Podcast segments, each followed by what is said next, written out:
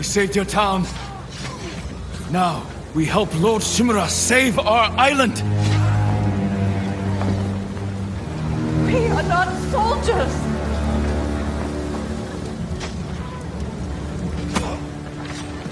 Who killed these Mongols?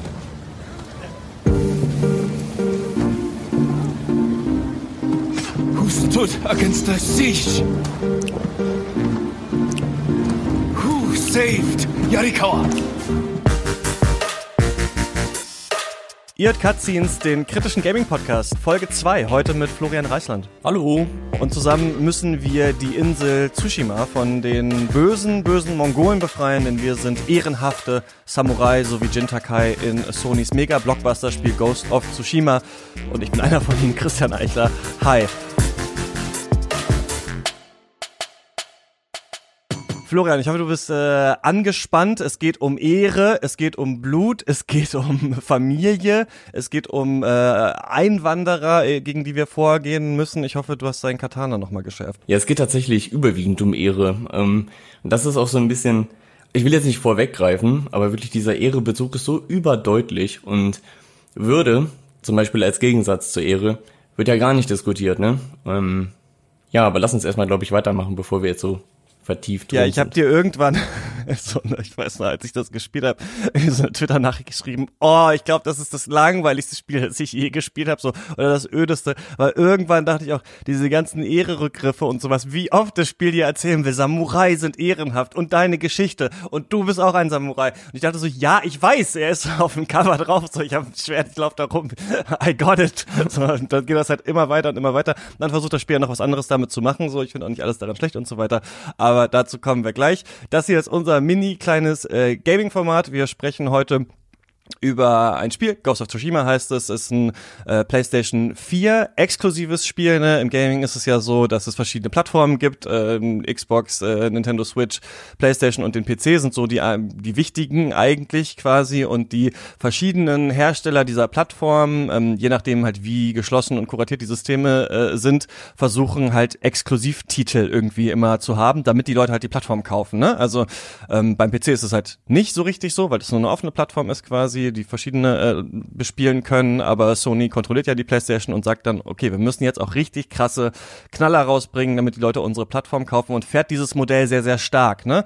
Also noch stärker als das ähm, Microsoft mit der Xbox macht so, die öffnen sich auch so ein bisschen, gibt jetzt auch vieles auf dem PC und so. Ähm, Sony hat, kann man so ein bisschen sagen, diese Ge Konsolengeneration den Kampf quasi auch gewonnen durch diese starken Exklusivmarken und bei Nintendo ist natürlich auch so, und das ist aber immer schon so, und es sind immer so auch die gleichen Marken eigentlich, die immer wieder kommen. Und Sony geht ein bisschen anderen Weg, auch einen anderen Weg als Microsoft. Ich finde das ganz interessant, diese Strategie, die sie fahren. Denn was Sony macht, ist, dass sie Teams, die für bekannte Spielemarken stehen, auch mal was Neues machen lassen. Also, dass sie dann irgendwann sagen, okay, Naughty Dog, ihr habt jetzt äh, drei Uncharted-Spiele gemacht, Jetzt macht ihr ein anderes Spiel und zwar The Last of Us. Da war ja dann der zweite Teil Last of Us 2, haben wir letztes Mal drüber hier geredet, äh, in der ersten Folge von Cutscenes. Und ähm, so ist es eben auch bei diesem Spiel, das ist von Sucker Punch, ähm, ja, so ein altehrwürdiges äh, Sony-Studio. Die haben unter anderem die Infamous-Reihe gemacht, das waren so Superheldenspiele und dann ähm, sich jetzt quasi davon entfernt, denn das äh, letzte Infamous äh, Second Son, das war so eins der ersten PlayStation 4 Spiele und jetzt sind wir quasi am Ende dieser Konsolengeneration. PlayStation 5 ist ja angekündigt, kommt wohl äh, in dieser Holiday Season, irgendwann weiß noch nicht genau wann. Und äh, damit, ja, so das letzte große Exklusivspiel, was jetzt quasi für die PlayStation äh, raus ist. Und wir sprechen darüber zu zweit. Ich hätte auch gern zu dritt geredet. Äh, mir ist nur wieder aufgefallen, bei Gaming ist es noch mal ein bisschen schwieriger, Leute zu kriegen, weil ja Leute auch diese Spiele durchgespielt haben müssen und am besten vielleicht noch auch ähm, KritikerInnen oder sowas sind, ne? also vielleicht schon darüber geschrieben haben oder eine Meinung dazu haben und sowas. Deswegen, ähm, ja, genau. Reden wir jetzt einfach mal zu zweit darüber, aber du hast dich ja sehr, sehr doll äh, eingearbeitet in diese Thematik und in das Spiel, denn du machst ja den YouTube-Kanal Essays Akimbo und hast ein relativ langes Video-Essay jetzt auch dazu gemacht, was ich auch sehr, sehr gut fand, wo wir gleich mal zukommen müssen. Seid ihr eigentlich mehrere? Ihr wart ihr ursprünglich, wart ihr doch mal Ja, genau, mehr wir sind, Leute, oder? ja, wir, wir sind zu dritt und ähm, wir haben halt ja unterschiedliche Aufgaben und auch durch unsere Position halt als Studenten und ähm, ja auch äh, wir sind nicht alle Studenten, dann gibt's natürlich auch Arbeitsverhältnisse und das ist dann immer so ein bisschen, deswegen sind die Aufgabengebiete nicht so klar, so das will ich damit sagen. Also Ja. mal macht jemand das, mal das und genau. Es ist auf jeden Fall krass. Ich finde es total krass. Ich finde auch krass, wie viel Output ihr habt und sowas, ne? Und ähm, ja, also man, wenn man weiß, äh, ja, wie aufwendig das ist, eigentlich nochmal so ein Video zu machen, so, dann merkt man schon, wie viel Aufwand da drin ist. Capturest du auch selber? Ja, genau. Also ähm, ich capture die Sachen alle selber. Es ist natürlich ähm, verlockend, ähm, dann irgendwie jetzt Material von irgendeinem anderen Kanal zu nehmen. Ähm, aber ich will dann ja meistens schon so eine ganz bestimmte Perspektive zeigen. Und wenn man jetzt, ich sag mal, ich würde alle Captures irgendwo hernehmen, dann hat man ja auch nur so einen, naja, reduzierten Blick. Ne? Also ich habe das nicht tatsächlich das ganze Spiel gesehen in allen Ecken, was man jetzt auch nicht unbedingt machen muss. Also zum Beispiel bei Tsushima habe ich jetzt auch nicht alle Nebenquests gespielt. Aber ich will zumindest selbstbestimmt sagen, so, und das möchte ich jetzt hier noch sehen und dass man das Spiel ein bisschen ausreizen kann, ne? Und ähm, genau. Voll. Und trotzdem, also es gibt sogar so manche Kanäle, die quasi ähm, komplette Spiele halt hochladen, ne? Also auch für ja. Leute, die sich für Games interessieren. Man kann sich quasi komplette Spiele auch online einfach anschauen, ne? Also auch ohne Kommentar. Also wie einfach die durchgespielt werden, wie die Story ist und so weiter. Ähm, kann man manchmal, wenn man daran interessiert ist, bei kürzeren Spielen oder sowas auch mal machen. Ähm, natürlich ist dann die interaktive Ebene natürlich offensichtlich weg. Aber kann man dann auch nehmen, natürlich das Material von manchen, die das äh, freistellen, aber du willst ja dann noch immer auf was Bestimmtes hinaus, wie du gerade sagst. Du weißt ja noch, du möchtest etwas ansprechen, was du auch selber gespielt hast, vielleicht auch ein Moment, der dir noch besonders im Gedächtnis ist. Und das ist aber auch quasi nochmal eine extra Arbeit ist ja, das Material zu sichten oder nochmal zu wissen, wo war das jetzt eigentlich, ne? Weil diese Spiele sind ja so lang und du spielst dann 30 Stunden, das heißt, du hast 30 Stunden Videomaterial und musst dann halt da durchgehen und schauen, okay, wo war das, welche Mission war das nochmal? Also man klickt sich da auch sehr viel, finde ich, durch, durch so irgendwelche Sachen und äh, weiß ich nicht, er hat dann irgendwie so eine Stunde lang, ach nee, da war ich nur, da hatte ich nur die Konsole an und war irgendwie was essen und da ist nur das, so eine Stunde lang Pause-Video und sowas, ja, also schon, ähm, man muss da schon ganz viel ähm, ja so indizieren Indexarbeit betreiben, finde ich, ja. Ja, also in diesem Video war das jetzt auch so, dass mir halt schon beim Spielen ganz krasse Momente aufgefallen sind, also überwiegend in den Cutscenes. Hm, zum Beispiel jetzt, da gibt es eine Szene, da hält Jin dann so eine Ansprache von so einer Dorfgemeinschaft. Ähm, dann weißt du natürlich, wo ist das ungefähr? Und kannst dann halt so, ja, dich den Spielstunden langhangeln, aber es ist auch ganz oft so, wie du gesagt hast, du klickst dich da durch und findest diese eine Stelle nicht, die du jetzt gerne zeigen möchtest. Ähm, und weil wir auch mit diesem Show-and-Tell-Prinzip arbeiten, was sehr arbeitsintensiv ist, wir versuchen eigentlich die Spielszene auch zu zeigen, die wir gerade erwähnen. Und je nachdem, wie viel Input in so einem Abschnitt ist, ist das schon anstrengend, ja. Ja, man merkt da unterschiedliche, ähm, jetzt nicht so tief da reingehen, aber es gibt ja viele verschiedene so Essayisten, Essayistinnen auf YouTube und man merkt da ganz unterschiedliche Ansätze. Ne? Bei manchen merkt man, die schreiben, also die machen dann ein Video, das zwei Stunden lang und es ist auch gut, aber manchmal ist dann wirklich nur einfach ein Text gelesen und da sind halt einfach random Spielszenen äh, ja. drin, so, ne? Das macht natürlich viel weniger Arbeit, als wenn man dann zu allem, was man sagt, noch versucht, das Videomaterial zu finden und so weiter. Aber wir machen ja einen Podcast, hier müssen wir nicht irgendwelche Sachen äh, schneiden. Ich habe nichts, ge also wir müssen vielleicht was schneiden, wenn, wenn sich jemand versprochen hat, aber wir müssen kein äh, Bildmaterial sichten. Ich habe auch nichts gecaptured, aber wir haben beide dieses Spiel ähm, durchgespielt, aber uns so hauptsächlich auf die Hauptquest äh, konzentriert, ein bisschen Nebensachen äh, gemacht. Und warum sage ich das überhaupt? Weil wir es hier mit einem, ja, also das ist so ein Spiel wie Ghost of Tsushima ist so ein bisschen das quintessentielle Triple-A-Spiel, wie wir das eigentlich gerade haben. Also das sind Spiele und das ist ja kein Wunder, dass Sony sagt, sowas soll produziert werden. Denn das sind Spiele, die man richtig äh, gut verkaufen kann, die Leute ewig lang spielen, denn es ist ein ja, Open World, Sammel, Pferdereiten, Schwertkampf, Crafting, Basen einnehmen, Spiel mit einer Story, in der Charaktere lange irgendwo hinreiten, sich dann irgendwo hinstellen, was erzählen, da muss man irgendwo rein, äh, Gegner besiegen, wieder raus, Punkte auf einer Karte einnehmen. Man kann Hauptstory-Missionen machen, ist so ein bisschen wie bei GTA oder sowas, ne? Also, dass du so ein paar äh, Missionen angezeigt bekommst auf der Karte, mit der du die Story vorantreiben kannst oder halt irgendwie selber einfach in dieser Welt rum äh, reiten und laufen sollst. Und dann ist immer das große Versprechen ja bei diesen Open-World-Spielen. Ja, man kann alles machen in dieser Welt, aber das ist natürlich immer die größte Lüge des, des Game-Marketings. Man kann halt nicht alles machen, man kann halt das machen, was halt das Spiel einem so ungefähr sagt, was so die Verben sind, sagt man ja auch manchmal so. Also, und hier ist es halt kämpfen, schleichen, ähm, sammeln, vielleicht Crafting noch, reiten. Ähm, genau. Und äh, es ist sehr ziemlich gut besprochen worden, muss man sagen, ähm, dieses Spiel. Und es hat eben quasi einen ja, besonderen Kniff auf eine Art, der vielleicht jetzt für Leute, die äh, eher Filme gucken oder sowas jetzt nicht so krass klingt, ist es ein Samurai-Open-World-Spiel. Ne? Also wir ähm, spielen hier im ähm, Jintakai, der ist Samurai aus so einer ja, ähm, Samurai-Dynastie und es spielt ähm, zur ersten ähm, mongolischen Invasion in Japan im Jahr ähm, 1200 74 ähm, quasi auf dieser Insel äh, Tsushima, die das mongolische Heer kommt an mit Schiffen und versucht die Insel einzunehmen und es stellt sich so eine Gruppe an Samurai ich weiß gar nicht, wie viele das sind, so 50, 55 oder sowas. Ja, ich glaube so um die 80 waren es, aber irgendwie also sowas Spiel, ja. stellt sich denen so entgegen und so fangen wir eben auch an, dieses Spiel zu spielen und die sterben eigentlich alle. Äh, Jins Onkel, der quasi eigentlich so die Herrschaft über diese mh, mm, Insel, über dieses Gebiet hat, wird gefangen genommen von den äh, Mongolen und dann ist es so ein bisschen an uns, diese Insel Tsushima wieder zu befreien. Die zerfällt in so drei Teile eigentlich, den Süden, so die Mitte und den Norden und die werden so nacheinander freigeschaltet. Und ähm, genau, es ist so, dass das Spiel damit anfängt, dass man ein bisschen lernt, wie kämpfen eigentlich äh, Samurai tatsächlich und dann werden aber auch so Ninja oder Shinobi-Taktiken irgendwann eingeführt, denn das ist auch ein Stealth-Spiel. Ne? Stealth ist ja so ein Genre, was es auch schon seit äh, langem gibt in der Gaming-Welt, aber was irgendwie auch immer populärer wird, auch gerade so bei äh, AAA-Titeln. Last of Us 2, was wir letztes Mal besprochen haben, hat auch ähm, starke Stealth-Elemente, also man muss schleichen. Ne? Und ähm, ja, so Taktiken benutzen, die eigentlich ähm, nicht so die feine oder vermeintlich feine Samurai-Art äh, sind. Ähm, was man vielleicht auch noch dazu sagen muss, ist, dass das Spiel ist eigentlich genauso wie Assassin's Creed Spiele gerade sind. Die große andere Schleich-Open-World-Marke von Ubisoft, ne, das ist ja, da spielt man ja auch immer verschiedene so historische Epochen, hat irgendwann mal ähm, wo war das erste? War das in Syrien? Ich weiß gar nicht mehr genau. Dann war es in Italien auf jeden Fall.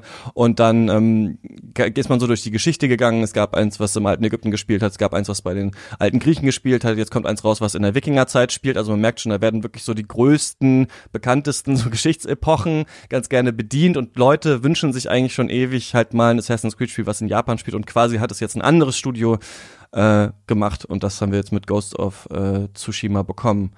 Ich weiß ja, was du über das Spiel denkst, weil ich dein Video gesehen habe. Aber sag doch mal, wie du das an sich so ähm, fandest, wie du, wie du da rangegangen bist an dieses Spiel. Ja, also beim, beim ersten Reinspielen, mh, hm, du hast eben darüber gesprochen, wie diese Exklusivstrategie von Sony eigentlich gerade ist. Und ich denke, oder ja, ich finde, dass diese ex vermeintlichen Exklusivtitel, die ja irgendwie alle durch ihre Einzigartigkeit bestechen sollen, gar nicht so einzigartig sind. Also wenn ich das starte, das Spiel, und dann gucke ich mir das, ähm, ja, System an, also wie ich zum Beispiel meine Skills aufbaue und dergleichen oder in der Mission, wie ich dann da ein bisschen Detektiv spielen muss, um die Truppen dann zu suchen, dann denke ich mir, ja, das sind halt irgendwie alles Versatzstücke, die ihr aus anderen Spielen rausgenommen habt. Also das mit dem Detektivelementen da ähnelt schon sehr stark eben Witcher. Ähm, dann hast du diesen Skilltree, der sieht, ich finde, der sieht ziemlich stark aus wie God of War. Ähm, ja, und halt Assassin's Creed hast du jetzt schon angesprochen. Und dann halt dieses Looten, so durch die ganzen Level durchlaufen, durch diese kleinsten, ja, Dörfer, die man da ja eigentlich niedermacht. Ähm, du lootest halt die ganze Zeit mit RT. Also durch die ganze Zeit eine Taste, um was einzusammeln. Ähm, war in Last of Us 2 ja auch so. Und ich habe das Gefühl, Sony sagt irgendwie, ihren Studio ist so, ja, macht mal so ein Spiel mit so einem Setting und das sind jetzt hier irgendwie so die formalen Vorlagen. Daran habt ihr euch zu halten, weil das erkennen die dann wieder, die Spieler und Spielerinnen. Ähm, genau, und das fand ich schon mal ein bisschen enttäuschend. Ne? Also dafür, wie das besprochen wurde, dass es halt so super schön aussieht, dass es sich gut anfühlt, dass das Kampfsystem so toll sein soll. Ähm, genau. Also das Spiel an sich macht schon Spaß, sieht wirklich wunderschön aus, wenn du dann da ähm, lang reitest und dergleichen. Und das Kampfsystem, das meine ich mit Spaß, funktioniert stellenweise sehr gut. Später hat man schon sowas wie ein Flow. Ähm, kann sich halt dann gut zwischen den einzelnen Kampfstilen hin und her bewegen, kann die einzelnen Gegnertypen ausspielen. Je nachdem, welcher Schwierigkeitsgrad man, welchen man dann gerade hat, ist das schon for, äh, fordernd. Das sind alles positive Aspekte, also die spieltechnischen Aspekte, jetzt mal abseits der Hauptquest und dergleichen. Ähm, genau, und dann auf die narrative Ebene gesprochen, bin ich nicht begeistert. Aber ja. ähm, ich weiß nicht, wie weit ich jetzt schon vorgreifen soll. Ja, wir können aber beim Gameplay bleiben, ne? Das, da merkt man so ein bisschen, das ist ein bisschen anders als bei Filmkritik. Wir haben ja noch eine extra Ebene ähm, immer bei Games und das ist das Gameplay selber, interaktives Medium. Man kann da ja wirklich auch was machen in der Welt, kriegt aber auch eine Geschichte irgendwie erzählt. Und es gibt noch eine Ebene, die wir in der Filmkritik nicht haben und das ist die technische Ebene. Und die äh, Ebene der Videospielkritik kommt ja auch aus, aus so einer Technik-Empfehlungsecke, ne? Also es ist, ja. wir haben so eine sehr starke Konsumenten, Konsumentenorientierte äh, Videospielkritik und so weiter. Es gibt Kanäle auf YouTube wirklich, das sind zum Haare raufen, also auch sehr gut äh, bewertete äh, Videospielkritik-Kanäle. Die eine heißen irgendwie so ACG Reviews oder sowas. Die sind so, alle lieben die und immer wenn ich das sehe, ich will fast schreien. Also wenn ich mir anschaue, wie die Spiele kritisieren, weil dann sagen die, okay, Grafik, Gameplay und Sound. Und da reden die bei jedem Spiel immer halt so sieben Minuten lang darüber, wie der Sound ist. Und am Ende wird dann halt so allen eine Wertung gegeben und dann sagt man, okay, alles klar, so ein bisschen, die Computerbild-Spiele hatte es ja damals auf die Spitze getrieben mit diesem ultralangen Wertungskasten, wo noch irgendwie stand, wie gut die Service-Hotline der Entwickler und sowas ähm, zu erreichen ist. Aber hier muss man es wirklich erwähnen, doch auch die technische Ebene, denn ich finde auch, das Spiel hat ein paar ganz gute Aspekte, aber es läuft ultra schlecht in Teilen auf der normalen PlayStation 4. Und ja. ich ähm, kaufe eigentlich immer, also ich kaufe jetzt auch nicht immer jede Konsole, aber ich hatte ja den Videospiel-Podcast äh, Rush und dazu habe ich das auf jeden Fall gemacht. Und normalerweise ist meine Devise neue Konsole halt kaufen, entweder wenn es den ersten Preisdrop gibt oder halt wenn es das erste Spiel gibt, dass man darauf spielen will und dann das dauert ja meistens ein bisschen, äh, in, also deswegen Konsolen zum Start kaufen halte ich für nicht so sinnvoll. Und dann würde ich die erste Version kaufen, die man irgendwie dann vielleicht ein bisschen billiger auf Ebay geschossen bekommt und die dann einfach behalten, halt sieben Jahre, bis dann halt die nächste kommt. Aber mittlerweile ist es ja so, dass es auch Upgrades gibt, ne? Es gibt eine PlayStation 4 Pro, das ist so ein bisschen wie beim PC-Markt, die ist dann so ein bisschen besser und so weiter und dafür kann ich nicht sprechen, aber auf der PlayStation 4 laufen manche Kämpfe sehr schlecht und deswegen hatte ich so das Gefühl, das Spiel, also es ist ne, alle sagen so, es ist wunderschön. Es hat halt so einen ganz bestimmten Stil, so ganz starke so Primärfarben, ne, so sehr rote Bäume, dann immer so sehr gelbe Felder und so weiter, so, ne. Es ist so eine ganz verkitschte Version von Japan, die wir hier sehen. Also es ist so eine, hat fast so was Heimatfilmartiges, was sich später dann ja auch bei der Narrative noch leider ein bisschen zu stark am Ende ähm, durchsetzt und fortsetzt eigentlich so diese, diese Erzählung. Ah, und es sieht wirklich aus wie eine Grafikdemo, muss man sagen. Ich habe es oft gespielt und dachte, das sieht aus wie irgendwelche Grafikdemos, die ich früher mal gesehen habe, wo ich dachte, sowas wird niemals möglich sein. Ne? Ich, das ja. ist und das ist, glaube ich, weil wir heutzutage, also was mit dieser Konsolengeneration gekommen ist, ist, ist ja so Partikeleffekte und sowas. Ne? Also da weht ja die ganze Zeit wie bescheuert der Wind. Also eigentlich kann sich eigentlich, also wenn man denkt, man das ist wie so ein GIF, wo jemand mit einem Regenschirm irgendwie so am irgendwie am Hafen so weggewirrt weht wird von Wasser, weil so peitscht der Wind da eigentlich die ganze Zeit ähm, durch die Felder Felder und wie die Bäume und sowas, alles ist immer in Bewegung. Ich finde sogar, ich weiß nicht, wie du diesen Trend siehst, ich habe das Gefühl, das hat schon sowas hyperrealistisches. Also so sieht die Welt gar nicht mehr aus, in der wir sind, ja? Also so doll weht der Wind draußen nicht und so viel bewegt sich eigentlich auf Flora und nicht eigentlich draußen und die Spieler haben jetzt aber quasi die Rechenpower, das darzustellen und deswegen versucht man das halt auch so so krass auf die Spitze zu treiben, quasi visuell, oder? Ja, du, du hast einen ganz wichtigen Punkt. Du kannst halt das Spiel nur so wunderschön finden, wenn du es aus der Ferne betrachtest. Also so Landschaftsperspektiven sind schön, mm, weil das halt dann nicht von diesem Detailreichtum lebt, beziehungsweise dieser detailreichen Perspektive standhalten muss. Wenn du ganz nah rangehst, dann ist es halt nicht so schön. Kommt vielleicht auch auf die Konsole an, die man jetzt hat. Also ich habe auch so eine Standardkonsole. Ähm, dieses Überzeichnete, auch mit dem Wind, das, das braucht das Spiel. Also ähm, es muss alles so überdeutlich sein. Wenn der Wind zeigt dir an, in welche Richtung du gehst und dann muss echt hinter dir ein Orkan losgehen, damit das wirklich auch der Letzte versteht, ja. da musst du jetzt hin. Und ähm, dass das jetzt die Ablösung ist für diesen ja, Pfeil, der sonst einen in vielen Spielen begleitet, wie im Bioshock gibt's den ja, ähm, das ist jetzt auch nur so begrenzt innovativ. Aber ja, ich, ich kann dieser, das noch vielleicht, diese technische Besprechung von Videospielen, ich, ich kann das schon nachvollziehen, warum man das macht und was auch der Reiz daran ist. Ich meine, so eine Konsole, die kostet schon einiges und so ein Spiel, das kostet auch einiges. Also das ist ja auch das, ähm, der Reiz von diesen Kanälen, die Videospielmaterial ohne Kommentar zur Verfügung stellen. Man will irgendwie mitbekommen, worüber gerade geredet wird und vielleicht hat man aber einfach nicht die Möglichkeit, ähm, ja, sich das zu, äh, das zu kaufen und daran teilzuhaben. Deswegen vielleicht so eine grundsätzliche Besprechung, so was die technischen Aspekte angeht, ist auf jeden Fall nichts dran auszusetzen, finde ich. Ich denke aber auch, Videospiele können so froh sein, dass Filmkritiker nicht ähm, Videospiele besprechen. Also das ist jetzt kein kein Verriss sozusagen von allen anderen Videospielkritiken und dergleichen. Es gibt sehr, sehr viele sehr gute, aber wenn man sich anguckt, wie so eine, wie das Konzept, also die Methode der Filmanalyse zum Beispiel mit Filmen umgeht und die wirklich in ihre Einzelteile zerlegt und dann auf die Aussage untersucht, ja, wenn man das einmal macht und sich dann diese ganzen großen Spiele anguckt und wie jetzt auch eben Ghost of Tsushima, dann hast du, hast oberflächlich dieses schöne Spiel, was vielleicht auch irgendwie ganz rund läuft und drunter hast du halt eine Ideologie, die vermutlich den meisten nicht gefallen würde, wenn es also um einen selber geht. Ne? Ähm, das ist dann immer schön, wenn es so im fernen Feudal in Japan ist, dann kann man das irgendwie nachvollziehen, weil, naja, ist ja nicht bei uns. Ne? Ähm, und vor allen Dingen ist es halt ein außereuropäisches Land, deswegen kann man es da noch schwieriger identifizieren. Und wenn du halt aber genau hinguckst, das ist so der Punkt, worauf ich jetzt hin wollte, ist zumindest nach meinem Empfinden wirklich sehr viele Versatzstücke von dem Spiel sind einfach faschistisch. Also dieser Bezug zum Einzelnen, dieser heroische Einzelne, der es dann irgendwie regelt, gefühlt die totalitäre Gemeinschaft, die dann irgendwie komplett zum Krieg mobilisiert wird. Ähm, genau, das ist so. Darum denke ich, äh, können Videospiele eigentlich nur froh sein, dass sie nicht so in aller Härte kritisiert werden und auseinandergepflückt werden. Weil das wäre, das wäre vermutlich unangenehm. Genau, und man kann natürlich auch sagen, so ist, ähm, ist das auch die einzige Art, äh, wie wir über Gaming reden wollen, ne? Es ist immer auch nur, okay, was ist die Aussage und dann ist es gut oder ist es schlecht oder sowas, ne? Aber äh, auf jeden Fall wird das halt sehr, sehr selten besprochen. Also ganz manchmal ist es halt so, dass dann so bestimmte äh, Spiele wie dieses äh, David Cage-Spiel, ähm, Detroit Become Human zum Beispiel, so da setzt sich dann so ein Grundkonsens durch, dass das ein schlecht, oder zum Beispiel Bioshock Infinite war auch so ein Spiel, ne? Wo äh, dann gesagt wurde, mit Rassismus geht das halt total schlecht um und so weiter. So, also es gibt so ein paar Sachen, die werden abgewartet Quatsch. Manchmal dauert das aber Jahre.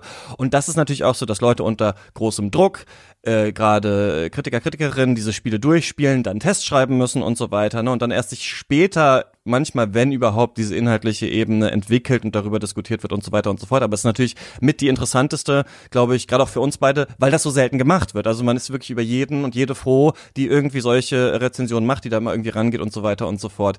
Ähm, ich finde, dass dieses Spiel, um trotzdem mal ganz kurz auf dieser Gameplay-Ebene äh, zu bleiben, das hat so ein paar gute Ideen und man denkt sich dann so, ach, das ist ja cool, aber eigentlich verschleiert es nur, dass es total langweilig und total versatzstückhaft und total derivat ist. Und diese Ebene mit dem Wind ist eigentlich das beste Beispiel dafür. Also es ist in dem Spiel oder es ist in Open World Spielen ja normalerweise so, dass man durch diese Welt sich irgendwie bewegen muss, dass man da bestimmte Ziele hat, die man verfolgen muss. Und dann ist ja die Frage, wie kriegst du das hin, dass die Leute, die das spielen, halt wissen, wo sie hin müssen. So und es gibt halt manche sehr wenige Spiele, die dir dann sagen, okay, du musst zum großen Berg oder du musst ähm, ins Sumpfgebiet oder so und du kannst das dann tatsächlich sehen oder weißt ungefähr, wo es ist und findest das dann so ein bisschen von alleine. Da will man aber die Leute natürlich nicht so sehr langweilen und deswegen ist es normalerweise so in Spielen, dass du halt eine Karte hast und dass auf dieser Karte das angezeigt wird und dann gibt es so verschiedene Abstufungen davon. Ne? Manche Spiele wie Skyrim haben einen Kompass, den du oben hast, wo du nur die Richtung weißt, aber quasi nicht so ganz. Doch, ich glaube, da wird auch äh, angezeigt, wie weit das entfernt ist, aber du hast quasi kein Radar, zum Beispiel wie in anderen Spielen. Äh, GTA hatte das zum Beispiel dann so, dass du sogar Navi quasi hast. Es gibt aber auch andere Spiele, die haben Navi, obwohl die es nicht in der Welt spielt, wo es Navigationssysteme gibt. Ja, so Fantasy-Spiele, wo du tatsächlich eine Linie siehst, auf der du langreiten musst. Und Ghost of Tsushima hat sich jetzt überlegt, wir machen das alles nicht. Also es gibt eine Karte, auf der man auch nachschauen kann, sondern du kannst auf dieser Karte eben markieren, wo du hin willst und dann kannst du, die PS4-Controller hat ja so ein Touchpad, wenn du da nach oben wischst auf diesem Touchpad, dann weht der Wind in diese Richtung. Und ich halte das auch für eine ganz coole Idee.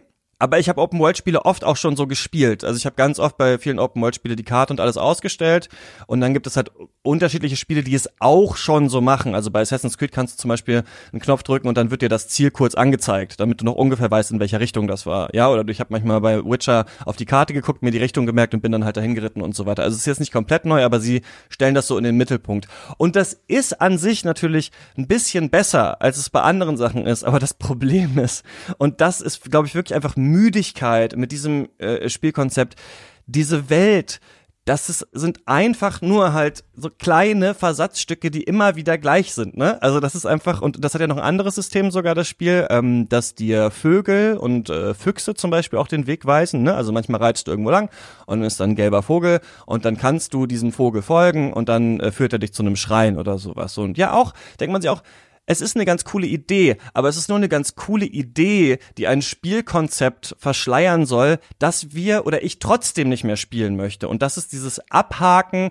von so einzelnen Sachen, die du abhakst, um in einem Skilltree dann irgendwo äh, besser zu werden und dann Sachen freizuschalten. Und das finde ich immer noch das Schlimmste, die echt auch sehr schwachsinnig sind, fand ich. Also das spielt ja so ein Kampfsystem, ähm, in dem du halt mit mehreren Gegnern gleichzeitig kämpfen kannst, ne? Und das äh, soll ja so ein bisschen darstellen, auch dass du ein Samurai bist und eben gegen andere kämpfst und dadurch halt auch stärker bist als die und äh, auch deswegen gegen mehrere Gegner kämpfen kannst. Und was du halt vor allem freischalten kannst so über die Zeit, äh, ist ja du musst dann quasi mongolische Anführer umbringen, um das zu machen, sind so verschiedene Posen, die du hast, ne, verschiedene Schwertposen. Und was du dann damit aber erreichen kannst, ist nur, dass du Gegner, die du eh schon die ganze Zeit im Spiel bekämpfst, halt ein bisschen besser bekämpfen kannst. Also es hat keine neue Gameplay-Ebene, dass du das dann kannst. Du bist dann halt ein bisschen schneller darin. Und deswegen krankt das Spiel, finde ich, total stark daran, dass diese, also man sieht diese Welt und denkt, wow, das ist ja beeindruckend. Aber nachdem man fünf Orte abgeklappert hat, denkt man sich so, ja, okay, möchte ich das jetzt noch weitermachen? Und dann merkt man ja auch, dass in der Haupthandlung des Spiels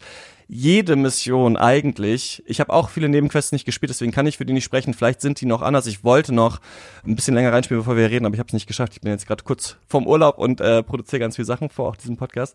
Aber alle Hauptmissionen, die ich so gesehen habe, sind halt geh irgendwo hin, bring die Leute um oder geh irgendwo hin und schleich da rein. Und beide Sachen sind nicht so interessant. Also das Schleichen finde ich vor allem nicht und das Kämpfen eigentlich auch nicht, ja. Und das ist sowas, das ist ein interessantes Spiel, weil es halt auf Handlungsebene Sachen erzählt, die diskutabel sind, aber es macht irgendwie gar nichts neu und es gibt, glaube ich, eine bestimmte Art von Spielerinnen und Spielern, denen ist das egal. Also solange das schön aussieht und irgendwie äh, float und mal, mal ein anderes Setting ist und man da viel machen kann und es befriedigt ist, dann finden die das gut.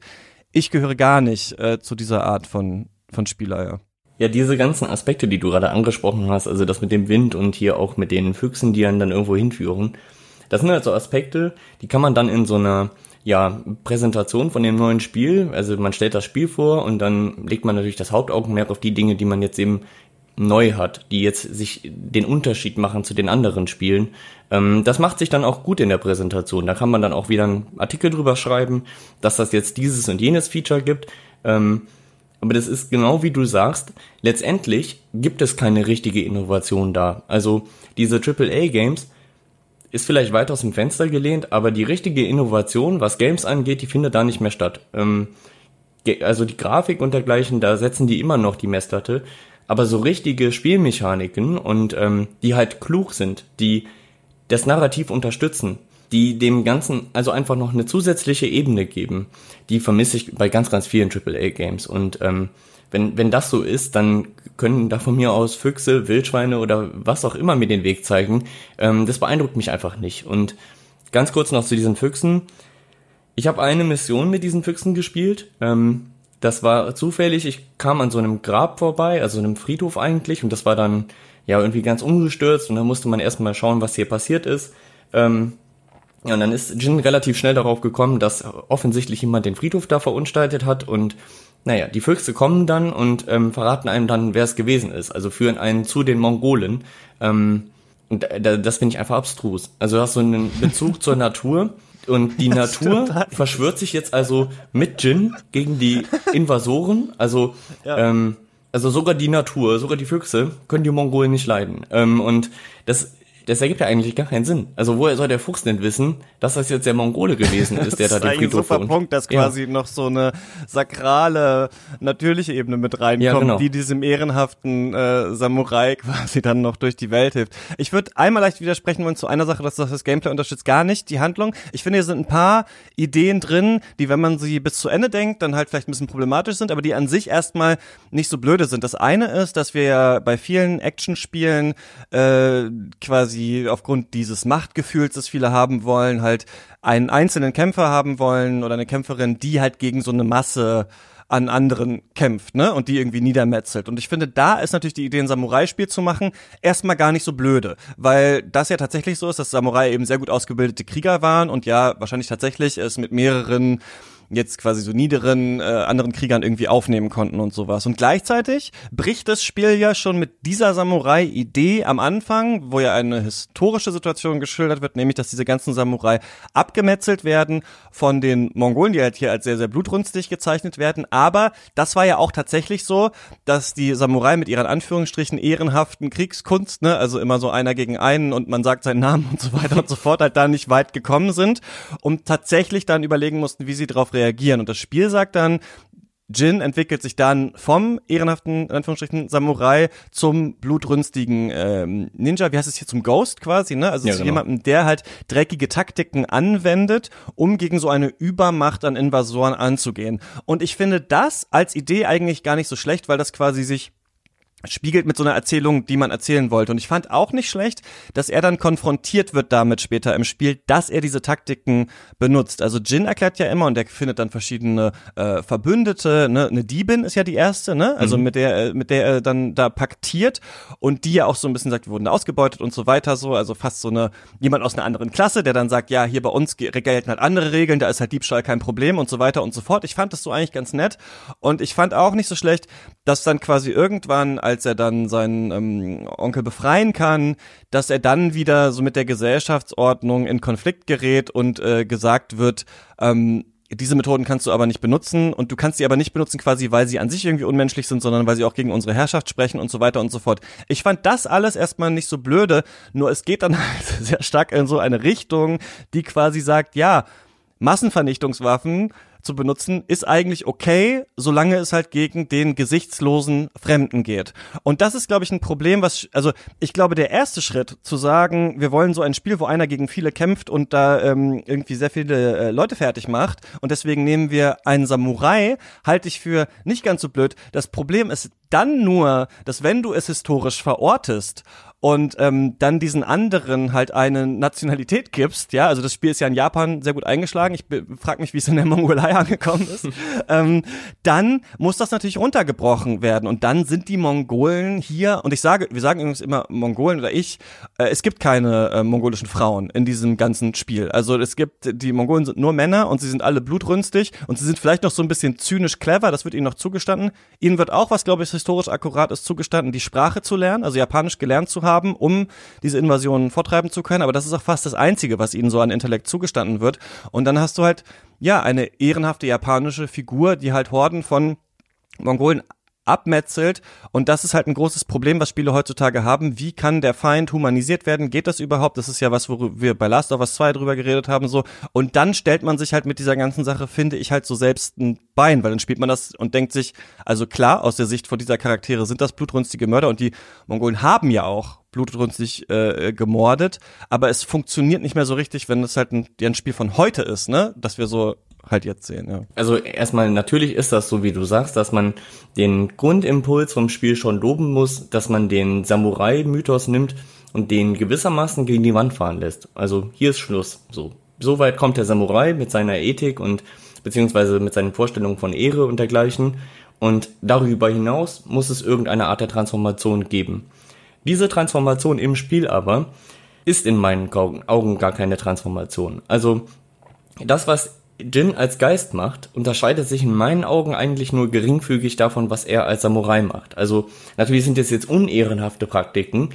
Im Endeffekt ist es aber so, die Mongolen sterben. Und wie die sterben, unterscheidet sich ja auch nur geringfügig. Also ob ich jetzt das besonders ehrenhaft bezeichnen würde, wenn ich ja da irgendwie zehn Leuten den Bauch aufschneide und ähm, dann noch den fünften am Boden ersteche, weiß ich nicht. Ähm, aber dann halt diese Geiststrategie oder diesen Weg des Geistes so daneben zu legen und zu sagen so und oh, wie böse das jetzt hier ist und alle Charaktere sagen das auch die ganze Zeit. Letztendlich reagiert ja Jin erstmal auf diesen, auf diese Bedrohungssituation damit, dass er diese ähm, ja, Neuschreibung eigentlich des Samurais macht, indem er sagt so, früher war es so, dass wir, also immer in den Samurais, äh, diesem Samurai-Kodex jetzt gesprochen, ähm, früher ist es so, dass du halt in einer starken Hierarchie bist und halt, ähm, so wie Jin auch Fürst Shimura untergeordnet bist. Fürst Shimura ist aber nicht mehr da. Und in dem Moment, wo das passiert, dieses Vakuum sich da ähm, offen zeigt und auch später weiter besteht, wenn Fürst Shimura zurückkommt und irgendwie nicht die richtigen Antworten hat auf diese Invasion, übernimmt eigentlich ja Jin die Führung. Und ähm, das ist dann auch irgendwie ja der Bezug, Bezugspunkt, das Spiel faschistisch zu nennen, weil diese Führerstruktur, die es im Spiel ja so schon gibt, die auch mit dem Samurai-Kodex vereinbar ist, wird dann ja ähm, transformiert dazu hin, dass halt Jin der Führer jetzt ist. Also das wird schon irgendwie noch gleich behalten. Es gibt immer noch die Struktur, aber der Samurai, der ja eigentlich der Diener ist, der ist jetzt der Führer. Und ähm, das dann jetzt so als den großen, naja, den irgendwie den großen Zwist hinzustellen und so die den Samurai-Mythos zu dekonstruieren, kann ich irgendwie nicht ganz sehen. Aber ähm, vielleicht hast es auch einfach, ist es der Versuch, der letztendlich dann im Studio gescheitert ist oder man, ich, man weiß ja nicht, was letztendlich dann für Beweggründe dahinter stecken, warum ein Studio sich dafür oder hierfür entscheidet. Ähm, ich habe das auch schon im Video gesagt, ich weiß natürlich nicht, ob Sucker Punch sich jetzt bewusst für diese ganzen Darstellungen und Übernahme vor allen Dingen von ja, dem Raufbeschwören der totalitären Gesellschaft irgendwie, ob die sich dessen bewusst sind. Mir ist das ehrlich gesagt aber egal. Also, ähm, wenn ich das so vorfinde und äh, da eben ganz prominent einfach diese Szene habe, wo Jin dieses Dorf befreit und dann sagen sogar die Dorfbewohner noch, ja, aber wir, wir sind ja gar keine Kämpfer. Und Jin darauf, ja, ihr müsst jetzt hier alle kämpfen, nur gemeinsam können wir das und ihr seid Kämpfer und dann denke ich mir, ja gut, dann kannst du dir auch einen Film von Leni Riefenstahl angucken. Und ähm, wenn, wenn das so ist, dann kann ich da nicht klasse applaudieren, weil irgendwie der Samurai-Mythos stark dekonstruiert ist. Ähm, ja. Ich finde, trotzdem die Idee gar nicht so schlecht, ja. dass äh, Jin gegen eine äh, Übermacht ja kämpft und deswegen quasi anfangen muss, mit dreckigen Mitteln zu kämpfen und ein dreckiges Mittel ist ja dann das Gift, ne? Und es ja. sind ja nur wenige Leute, sondern sagt, okay, dann müssen wir die halt alle vergiften und dann sagen Leute, ja, das ist aber eigentlich ethisch oder nach unserem Kodex äh, nicht in Ordnung und trotzdem hat man ja das Gefühl, okay, aber äh, wie sollen sie das eigentlich sonst machen? Dann wird dieses Gift gemischt und so weiter und dann gibt es ja die Szene, in der er sieht, dass die äh, Mongolen, die, wo, wo ja auch wieder so eine Cleverness quasi drin ist, das erkannt haben. Und das ist ja so tatsächlich, also es gibt ein Buch ähm, von Karenina Kolmar-Paulenz im äh, CH Beck Wissen äh, Verlag erschienen. Die Mongolen heißt es von Genghis Khan bis heute. Und das ist ganz interessant eigentlich, weil man, ähm, weil die Mongolen nämlich auch ähm, quasi ein Volk waren, und eine Macht waren, die, und sie schreibt, wohl die, vielleicht die ersten in der Geschichte waren, die wirklich mit psychologischer Kriegsführung gekämpft haben. Ja, also das Bild, was von den Mongolen existiert, auch als so blutrünstige äh, Krieger, ist auch etwas, das die Mongolen quasi selber wollten, weil dann sich halt Bevölkerung vielleicht schon vorher ergeben oder sowas und man dann nicht kämpfen muss und so weiter und so fort. Ne? Und äh, diese Cleverness, also sie haben ganz oft haben sie auch ähm, verschiedene Leute mit Expertise dann rekrutiert und so weiter, ne, und auch sehr viele Leute umgebracht, unter anderem auch nicht quasi nur aus blutrünstigen Gründen, sondern auch aus taktischen Gründen, ne, weil die Mongolen äh, zahlenmäßig oft unterlegen waren, haben sie dann ganze ähm, Dörfer und sowas ausgerottet oder äh, niedergebrannt. Und dann erkennt ja Jin irgendwann, okay, die haben jetzt das Gift. Und das finde ich auch nicht so ganz blöd von dem Spiel, denn das sagt ja so ein bisschen, dass wenn es erstmal, weißt wenn es erstmal die Atombombe gibt, ja, so dann ist das Wissen in der Welt und dann kann jeder das benutzen. Und deswegen ähm, finde ich, dass das Spiel sich schon hier so ein bisschen dazu positioniert, aber dann wird halt gesagt, okay, die Mongolen sind quasi so ein bisschen wie so Terroristen, weil sie benutzen ja auch Explosionen dann da, also sie sprengen so eine Brücke ne, in einer Schlüsselszene im Spiel und dann sagt schon, okay, jetzt müssen wir die halt alle vergiften so. Und deswegen wird es so ein bisschen trotzdem gesagt, ja, Massenvernichtungswaffen, also okay finde ich zu sagen, wenn die erstmal in der Welt sind, diese Taktiken, dann werden sie auch von allen genutzt und dann kannst du es quasi nicht mehr stoppen irgendwie. Aber negativ finde ich, dass er sagt, ja, wenn wir das machen, ist es aber gut. also und wenn die das machen, ist es halt äh, schlecht und so ähm, genau positioniert sich das Spiel ja so ein bisschen dazu. Ja, vor allem dieser moralische Einwand ähm, jetzt bezüglich des Giftes der ist ja auch nur so ganz verhalten am Anfang. Also eigentlich jeder NPC, also diese nicht spielbaren Charaktere, die sagen dann ähm, immer, wenn es ums Gift geht, ja, aber das ist ja nicht so gut und ähm, eigentlich benutzen wir sowas nicht. Ja, und so stellt man es übrigens her. Und ähm, dann, dann denke ich mir halt, ja, okay, schön, schöne Einführungssequenz, dass jetzt hier erstmal klar gemacht wird, wie böse das ist, nur um es dann im nächsten Schritt aber einfach aus, äh, also auszubreiten, ne, das Konzept des Giftes. Ähm, und also ich will mich da jetzt auch nicht zu weit aus dem Fenster legen, aber dieses Gift, dieser symbolische Wert der, des Giftes, der dann irgendwie ja eigentlich allem die Bahn bricht, sobald das einmal ja erkannt ist von Jin, dass die, dass Herr Khan das auch hat, ähm, ja, werden so ein bisschen so, mh, so wie halt mit Atomwaffen. Also sobald man irgendwie meint, ja, der Gegner hat jetzt Atomwaffen, machen wir alles. Ähm, und können, keine Ahnung, jetzt realpolitisch gesprochen, den Gegner in Guantanamo Bay, einschließen und dergleichen. Ähm, und Jin ist irgendwie dann auch so völlig enthemmt. Also sobald das erkannt ist, sind alle anderen zu verblendet, um diesen Weg mitzugehen. Jin dagegen zieht aber die scheinbar logischen Konsequenzen und vergiftet die alle. Ähm, ja, finde ich schon ein bisschen seltsam. Also diesen, diesen Grund, der Grundimpuls ist eigentlich immer gut und lobenswert, das überhaupt kritisch darzustellen. Das Spiel sagt ja nicht, ja, Gift gegen die ist gut, weil das sind eben Barbaren, sondern das Spiel diskutiert das schon ein bisschen. Nur diese Diskussion ist halt ziemlich verkürzt und übernimmt dann eben irgendwie wieder so Vorstellungsbilder von, ja, so einem, was halt legitim ist, ne? Wo endet eigentlich Waffeneinsatz und was für Waffen dürfen wir benutzen und gegen wen vor allen Dingen darf man das benutzen? Ähm, das finde ich dann schon alles problematisch. Also. Ja, und es, wir haben irgendwie nicht das Gefühl, wie vielleicht noch zum Beispiel beim ersten Last of Us Teil, dass hier eine Person dann quasi aus der Not diese Entscheidung trifft und dann aber wirklich auch persönlich mit diesen Konsequenzen irgendwie zu leben hat oder sowas. Ne? Also es gibt da eine persönliche Auseinandersetzung, aber die hat was mit Hierarchie, mit Ehre, mit Familie und so weiter zu tun, was auch, ich wieder sagen würde, gut, historisch ergibt es vielleicht sogar in, in, in Teilen Sinn, dass es hier so verhandelt wird, aber ich habe nicht das Gefühl, dass wir wirklich Jin hier als einen problematischen Charakter ja. äh, verkauft bekommen irgendwie, genau. dass wirklich das tatsächlich kritisiert wird vom Spiel, diese Ghost-Identität. Eine Sache, die ich noch sagen will, ist, dass, ähm, und da muss man sagen, weißt du, das ist immer so, vieles ist gut gemeint, ne? Also, mhm. und man macht dann was und sagt, okay, aber wir haben es ja hier immerhin drin, aber man denkt es halt dann nicht richtig zu Ende und dadurch stellt man sich dann selbst ein Bein und macht es fast noch schlechter oder dann wirkt das Spiel so lachhaft auf mich. Und eine Sache, wo das Spiel wirklich total lachhaft auf mich wirkt, ist, in dieser ganzen Geschichte Kurosawa-Mode. Also es ist ja so, dass das Spiel hat ähm, einen Modus, der eben nach Akira Kurosawa benannt ist, ne, dem ja berühmtesten japanischen Regisseur, so der Altmeister, unter anderem eben ja für sein Samurai-Kino ähm, berühmt. Ich muss hier sagen, ne, auch bei allen Sachen, die ich sage, ich bin weder ein Japan-Experte, ich bin auch kein Samurai-Film-Experte, auch erst, also ich werde auch kein Experte werden, aber mich mit Kurosawa natürlich näher noch beschäftigen, wenn wir das Special irgendwann mal äh, machen. Ich habe äh, die Sieben Samurai gesehen, ich habe Yojimbo gesehen für das äh, Sergio Leone Special, was wir gemacht haben, weil ja eine Handvoll Dollar darauf basiert, ist ja ab, äh, also komplett geklaut quasi davon.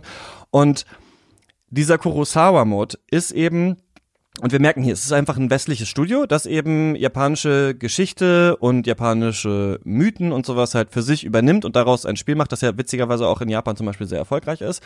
Und in diesem Kurosawa-Mode ist es eben so, dass das Spiel so einen Filmfilter drüber hat, dass das Spiel schwarz-weiß ist. Ich glaube, die Wind und sowas ist noch mal ein bisschen stärker und der Sound ist eben so ein bisschen, ähm, klingt ein bisschen halt mehr wie so aus dem Fernseher kommt oder sowas, ne? Also wie das einfach früher einfach war, so. Und an sich würde ich auch sagen, ey, das finde ich löblich und cool, dass sie sagen, wir beziehen uns auf das Kino von Akira Kurosawa und deswegen gibt's hier einen Kurosawa-Mode. Aber das Ding ist, und ich bin eben nicht der größte Kurosawa-Experte, aber was ich schon mal weiß über Kurosawa, ist, dass Kamera und Gesichter halt und vor allem auch halt Schauspielerei halt in seinem Kino halt total wichtig sind, ne? Aber alle Zwischensequenzen, Ghost of Tsushima, also fast alle, vor allem bei so Nebenquests, aber auch so, sind so hölzern rübergebracht und so schlecht geschrieben und so überoffensichtlich. Also das Spiel hat keine Subtilität. Es gibt es nicht. Jeder Dialog ist, hallo Jin, ah, du bist ja der Ghost. Ja, wir sind hier in diesem Dorf, aber die Mongolen sind da drüben über dem Hügel und vor denen, ähm, gegen die müssen wir kämpfen. Und dann sagt er, ah, okay, ja gut, dann müssen wir jetzt wohl auf diesen Berg reiten und dahin fahren und das machen. Und dann fahren, reiten sie da hoch und dann, ah, da sind sie ja, jetzt müssen wir angreifen. Und das ist alles mit so einer World of Warcraft-mäßigen Kamera. Also triffst Charakter und die Kamera ist dann so ganz weit weg und dann werden einfach wie bei hier wie bei Ditsche einfach so im 5 Sekunden Takt einfach die Kameraeinstellungen einfach so durchgewechselt. Und Kurosawas Kino ist ja gerade eines, ne, so der sehr weiten Shots, der sich bewegenden Kamera, ne, also wo wirklich durch Framing halt viel erzählt werden soll. Und eben gerade eins, wo wir wie auch in den Western von Leonia auch in, in Gesichtern an so wie bewegen sich die Leute halt so abgelesen werden soll und hier bewegt sich halt wirklich niemand, also in so Zwischensequenzen, die stehen alle halt da und reden miteinander. Und das ist ist ja auch okay. Es ist ja okay, dass man ein Spiel macht, das so ist. Aber wenn man halt dann vorher sagt, es ist hier unser Kurosawa-Spiel und es gibt den Kurosawa-Mod, dann denke ich halt so ein bisschen, ja, okay, das ist halt ein bisschen unfreiwillig komisch. Genauso übrigens wie die Einbettung von Haikus. Ich mag Haikus total gerne. Das sind ja so japanische äh, Dreizeiler-Gedichte und es gibt in diesem Spiel eben auch die Möglichkeit, Was auch cool ist, also ich habe ja gesagt, man kann hauptsächlich kämpfen und so weiter. Und es gibt auch Momente der Ruhe. Es gibt so Reflexionsmomente, da bist du dann an einem wunderschönen See und dann kannst du dich da hinknien und dann kannst du mit der Kamera so auf bestimmte Punkte in der Landschaft fahren und dann sind da so Haiku-Zeilen du kannst dir dann quasi aus insgesamt neun Zeilen dann, also drei mal drei, quasi dein Haiku äh, zusammenbauen. Ne? Und das soll so ein bisschen deine Reise reflektieren und ähm, deine äh, äh, Zeit reflektieren und sowas. Ne? Und das Ding ist aber halt, dass äh, normalerweise im äh, japanischen Haiku bin ich auch kein Experte für, aber das ist fast so ein bisschen manchmal wie so eine melancholische Form von Stand-up-Comedy. Also es ist wie so, wie so ein Witz. Also du hast eine Zeile die so ein bisschen das Setting beschreibt. Dann hast du eine weitere Zeile, die dir ein Bild gibt. Und dann hast du eine dritte Zeile und die bricht normalerweise mit dem, was du siehst und gibt dann so ein komplexes Bild. Und sehr oft sind Haikus eben Naturbeschreibungen. Ne? Also zum Beispiel, es gibt so ein ganz cooles äh, Reklambuch Haiku, äh, japanische Dreizeiler. Das ist jetzt zum Beispiel eins von ähm, Shiki, was ich habe. Das ist das Haiku beim alten Hause. Die fünf Fuß hohe Iris doch abgebrochen.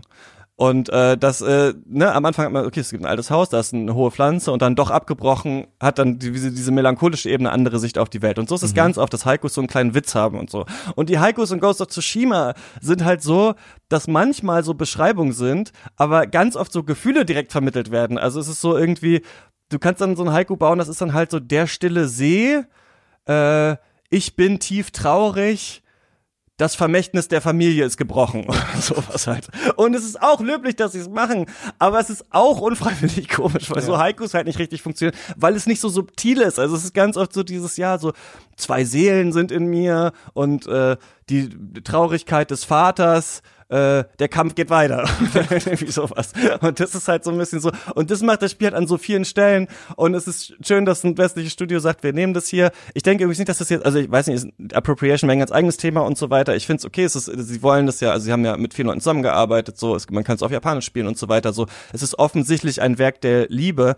Aber je mehr man mit der Lupe dran geht, desto mehr denkt man sich immer so, ja gut, das ist halt nur, so ein bisschen finde ich, das ist wie diese, dieser Meme-Spruch, wenn man so Japan auf Wish bestellt. Weißt du, so ist es halt so ein bisschen so. Es sieht irgendwie schick aus, aber es ist in, an allen Einzelteilen halt so ein bisschen stümperhaft auch. Ja. ja, es ist ein bisschen so wie die Grafik an sich des Spiels. Schön, wenn du es aus der Ferne beobachtest. Nicht so schön, fast hässlich, wenn du ganz nah rangehst. Ähm, und auch diese, ja, diese ganzen Referenzpunkte, ne? Also sei es dieser Filmmodus oder seien, seien es die Gedichte. Ich finde es ehrlich gesagt auch ähm, eher äh, problematisch, dass es eben alles auf diese Referenzpunkte hinweist, weil die dann sagen können, ja, wir haben das ja drin und wir versuchen hier keine kulturelle Aneignung oder dergleichen. Wir, wir, wir erkennen das sozusagen alles an und zusätzlich dazu haben sie ja noch Professoren, Wissenschaftler und dergleichen, die das dann irgendwie absegnen sollen, das ist alles so richtig, so wie ihr das im Spiel seht. Und gleichzeitig ist halt in dieser Fokusbetrachtung an ganz vielen Stellen einfach nix. Also zum Beispiel halt das mit den Gedichten, was du angesprochen hast. Oder dann ähm, die Tiere, also dieser Fuchs, so völlig abstruse Konzepte. Und das ganze Geld, was dafür draufgegangen ist, ne, also diese ganzen Referenzpunkte da anzusammeln, finde ich, und das ist ein bisschen polemisch, ähm, polemisch ausgedrückt, hätte man einfach darin investieren können, dass man sich eine Gesamtsammlung von Yukio Mishima kauft und eben mal versteht, wie das wirklich mit Widersprüchen ist. Also wie ein wirklicher Widerspruch aussehen würde zwischen Samurai und Geist. So ist ja irgendwie Leitmotiv von Mishima. Ähm, will ich jetzt ja auch nicht in aller Breite aus ähm, Camus genau, ich will, so. du hast das Video ja gemacht, das auf jeden Fall anschauen. Ich verlinke es auch nochmal in den Podcast-Notes und ich finde, du hast es echt eigentlich cool gemacht, weil du ja auch so quasi erklärst, okay, was ist überhaupt so der Samurai-Mythos, wo kommt der her, ähm, ja. wie versucht Ghost of Tsushima den zu machen, wie hat es aber Mishima anders gemacht und am Ende kommst du ja mit Umberto Eco und sagst dann, warum ist das eigentlich ähm, faschistisch? Und du sagst quasi, bei Mishima ist halt eine kritischere Auseinandersetzung mit diesem genau, genau. Mythos. Genau. Ja, nicht eindeutig. Also das ist halt der Hauptpunkt, ne? dass es halt irgendwie ähm, widersprüchlich bleibt. Ähm, und ich will da jetzt auch nicht ähm, das hier künstlich in die Länge ziehen, aber daran sieht man halt irgendwie, die Ideologie, die dahinter liegt, ist halt einerseits irgendwie aus faschistischen Elementen bestückt und gleichzeitig halt irgendwie, ja, wir müssen es nur so in Versatzstücken machen, dann reicht es halt, dann sind alle zufrieden und irgendwie die Konsum Konsumiererzahlen, also die Absatzzahlen, die zeigen das halt auch. Ne? Das Spiel ist überall ausverkauft gewesen in den ersten Wochen, also in der ersten Woche, so lange ist ja noch nicht draußen.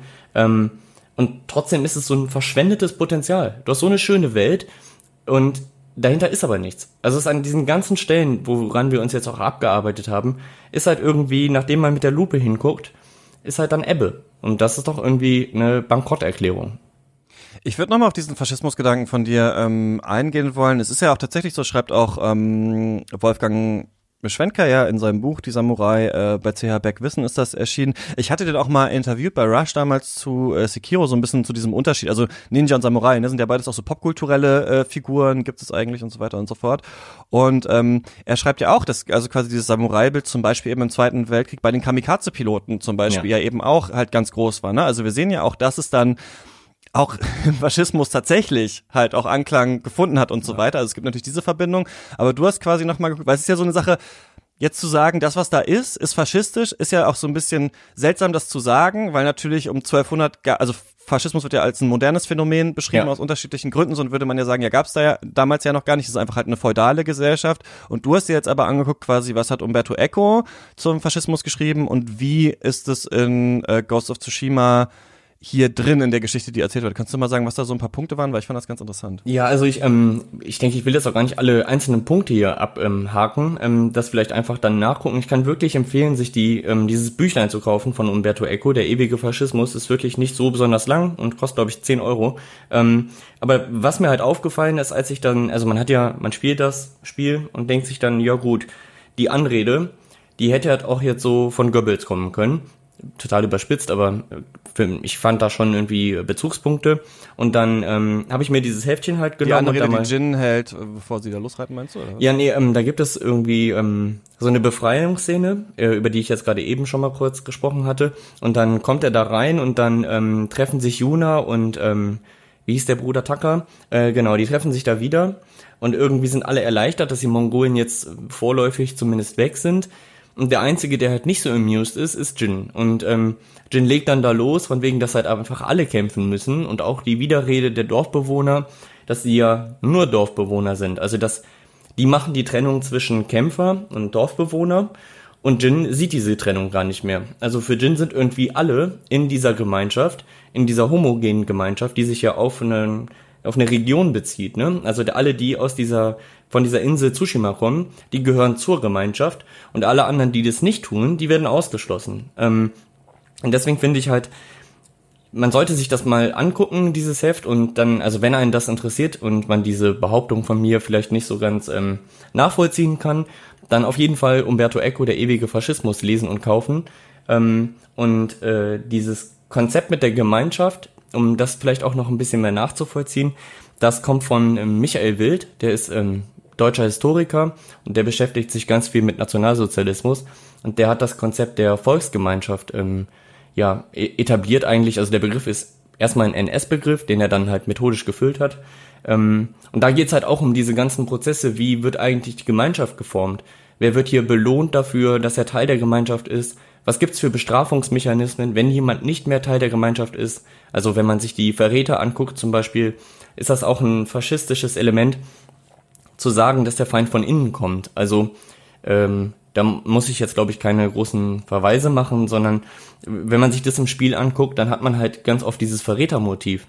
Dann sind da überall irgendwie Leute, die von dieser, die der Gemeinschaft irgendwie Schaden zufügen und mit den ähm, Mongolen halt kooperieren oder kollaborieren ähm, und die halt Verräter sind. Und das wird auch vom Spiel so gesagt. So, es sind irgendwie ähm, genau bei der ähm, Samurai, der weiblichen Samurai, der Masako hieß sie. Genau. Da ist es so, dass der Clan ja ausgelöscht wird wegen Verrat. Dann ähm, der Ryuzo, also ich denke jetzt äh, an dem Zeitpunkt kann man spoilern. Ähm, der Ryuzo verrät halt Jin. Ähm, und dann im Endeffekt kann man halt auch dieses, ja, die Beziehung zwischen Fürst Shimura und Jin auch als Verrat werten. Und dieser permanente Verrat an Jin und gleichzeitig Jin als der Protagonist, mit dem wir ja mitfiebern irgendwie und der irgendwie, wir wollen, dass seine Ziele durchgesetzt werden, weil wir auch die ganze Zeit sehen, dass die Mongolen im Gegensatz zu Jin noch schlimmer sind. Also die, die begehen in erster Linie ja die richtig schlimmen Dinge, ne? Also jemanden auf dem Scheiterhaufen verbrennen, hier jemandem den Kopf abhacken, dass Jin dann irgendwie immer dazwischendurch hier mal Viereck drückt, um da das Leiden zu beenden, bei einem Soldaten, der offensichtlich kampfunfähig ist, ähm, das erkennt das Spiel dann halt nicht, ne? Also will das irgendwie nicht so hervorheben. Und das sind halt dann irgendwie alles Versatzstücke, die in so eine, ja auf Kampf getrichterte Gesellschaft kommen. Ne? Also es gibt diesen ganz populäres, also es gibt noch zwei Motive und Merkmale, die ich kurz noch anreißen würde. Mhm. Erstens keine Widerrede, also äh, der Faschismus, der braucht Konsens. Ähm, das ist dann ja auch so, wenn irgendwie mit NPC-Charakteren so, ja, äh, ich würde jetzt aber lieber aufs Festland und mich hier davon machen. Ja, Jin sieht das anders, ne? Und ähm, dann wird dann halt einfach, muss weitergehen. Widerrede ist nicht.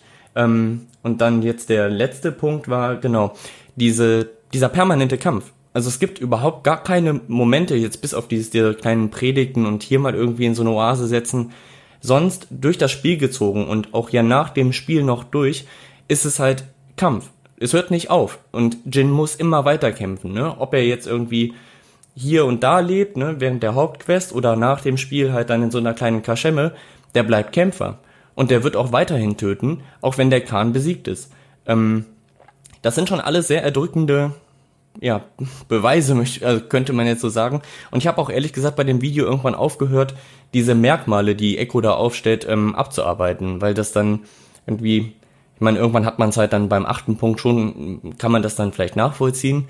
Ähm, und Echo stellt, glaube ich, 15 oder 17 Punkte auf, die den Urfaschismus ausmachen. Ähm, das ist, ist, kommt das Spiel schon nicht so gut weg. Und ähm, zu dem Vorwurf, dass das halt ja nicht in einer feudalen Gesellschaft eigentlich fassbar wäre, weil naja, Faschismus ein modernes Konzept ist, aber das Spiel ist ja modern. Also das, das Spiel spielt zwar in einer vermeintlich feudalen Gesellschaft, aber ist ja eben ein modernes Produkt. Also wird ja von Leuten gemacht, die an der modernen Welt teilhaben und die auch vor allen Dingen moderne Wertevorstellungen haben. Und das heißt, Faschismus zeigt sich jetzt nicht in erster Linie durch die Auswahl des Settings, sondern dadurch, dass eben die Leute, die diese Spiele herstellen, bestimmte Normen und Wertvorstellungen haben, die sich dann eben damit, also die damit eben deckungsgleich sind. Ne? Und ob die das jetzt bewusst oder unbewusst machen, das ist jetzt nur sekundär, weil unterm Strich bleibt halt ganz schön faschistisch.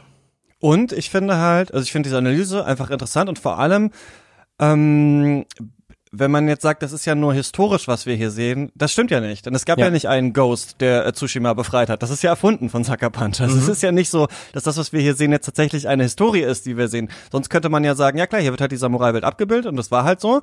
Und dann musst du jetzt irgendwie damit klarkommen zum Beispiel. Aber du äh, setzt deine Analyse ja nicht nur auf die ähm, tatsächliche äh, äh, auf die Dynastien und auf den Ehrenkodex der Samurai an, sondern ja auf das, was Sucker Punch hier genuin Neues erzählt. Also es, erzählt, genau. es könnte ja eine ganz andere Geschichte erzählen. Es könnte, es hat ja hier die Möglichkeit, dieses Studio zu erzählen, was es will auf eine Art. Natürlich wird man irgendwie kämpfen müssen, weil das die, das Verb ist, was halt die Leute benutzen wollen und weil das halt so gemacht ist.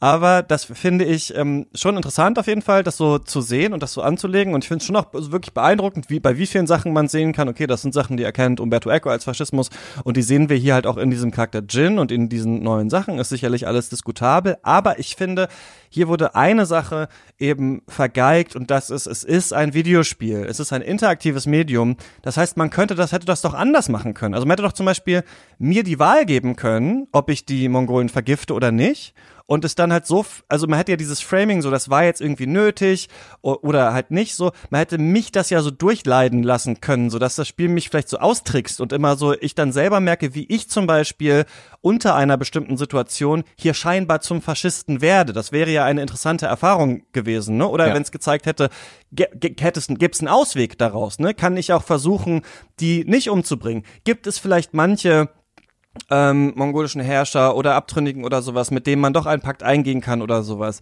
Wie werden eigentlich die befreiten Gebiete verwaltet? Ja, hätte ich da vielleicht genau, Entscheidungen treffen können, machen wir das so. Hätte ich vielleicht die Entscheidung treffen können, ob die Dorfbewohner sich äh, bewaffnen sollen oder nicht, zum Beispiel. Ne? Das hätte man ja alles machen können. Ich glaube, damit hätte man ein viel komplexeres Bild dieser äh, Welt gezeichnet und noch viel mehr äh, tun können. Und natürlich ist es aufwendiger, ne, sowas zu machen. Also na klar, wenn du Spiele mit so verschiedenen Entscheidungsmöglichkeiten hast und sowas, ist aufwendig zu programmieren. Aber es ist auch aufwendig, diese ganzen Füchse zu programmieren, diese ganzen Bäume und so weiter und noch das Minigame zu machen, wo man irgendwie den Bambus durchschneiden muss und sowas.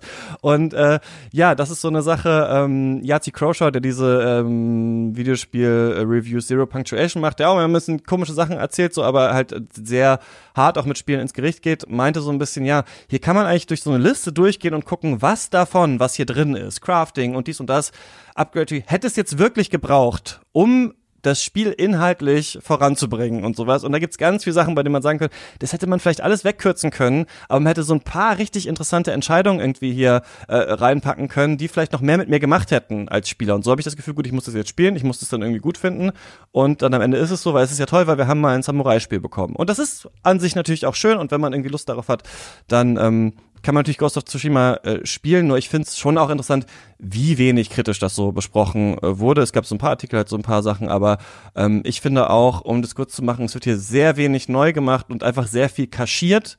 Und es werden ein paar interessante Entscheidungen getroffen, die man aber noch ein bisschen weiter hätte denken müssen und dann hätte das halt, hätte man das vielleicht irgendwie ein bisschen runder hinbekommen und nicht halt so ein ja, seltsames Wesen halt hier am Ende äh, rausbekommen, dass man natürlich 100 Stunden spielen kann und wenn man ein Spiel im Jahr spielt und daran Spaß hat, irgendwie dann die ganze Insel zu befreien, dann ist das cool, aber ich merke halt, dass es ähm, ja nicht so richtig was für mich. Muss man Ghost of Tsushima gespielt haben, Florian? Ich glaube, es gibt so viele großartige Spiele, die man stattdessen spielen könnte. Und das, das dauert ja auch so um die 25 Stunden. Mm, ich will niemandem irgendwie absprechen, das jetzt mal zu spielen, auch eben, weil das ja viel diskutiert wird und ähm, ich kann den Reiz davon nachvollziehen. Ähm, ich denke halt, wenn man sich damit weiter beschäftigt, dann sollte man es irgendwie lassen. Also dann vielleicht einfach lieber mal ein Buch lesen, wenn man unbedingt äh, dieses Setting der Samurai aufgearbeitet sehen will oder vielleicht einen Film schauen. Ähm, ansonsten gibt es so viele große, also ganz großartige Indie-Titel, die sich einfach stattdessen lohnen. Ähm, ich weiß nicht, soll ich jetzt ein Alternativspiel ähm, ja, wir machen jetzt mal, wir führen jetzt mal hier die alte, letzte Mal haben wir es nicht gemacht, weil wir nur eine Stunde hatten. Wir führen jetzt mal hier die alte Katz-Tradition fort. Also erstmal will ich sagen, äh, Ghost of Tsushima ist draußen, ne?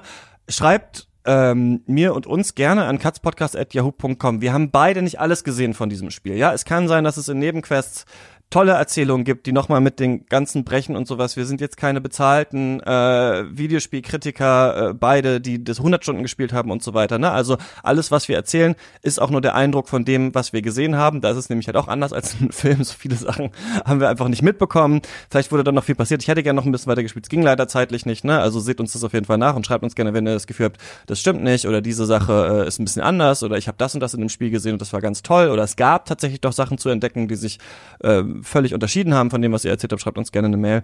Und äh, jetzt frage ich dich, das meinte ich mit der Katz-Tradition, was ist die letzte andere gute Sache, die du gespielt hast? Oder was ist irgendeine gute Sache, die du erwähnen willst? Ähm, ja, ich habe gestern so ein Spiel angefangen, das heißt, glaube ich, Mosaic oder Mosaik. Ähm, da mhm. geht's um so ein, Mosaik, ähm, ja. Das hat Lara äh, Kalbert empfohlen, als wir damals die besten Spiele des Jahres gemacht haben. Ja.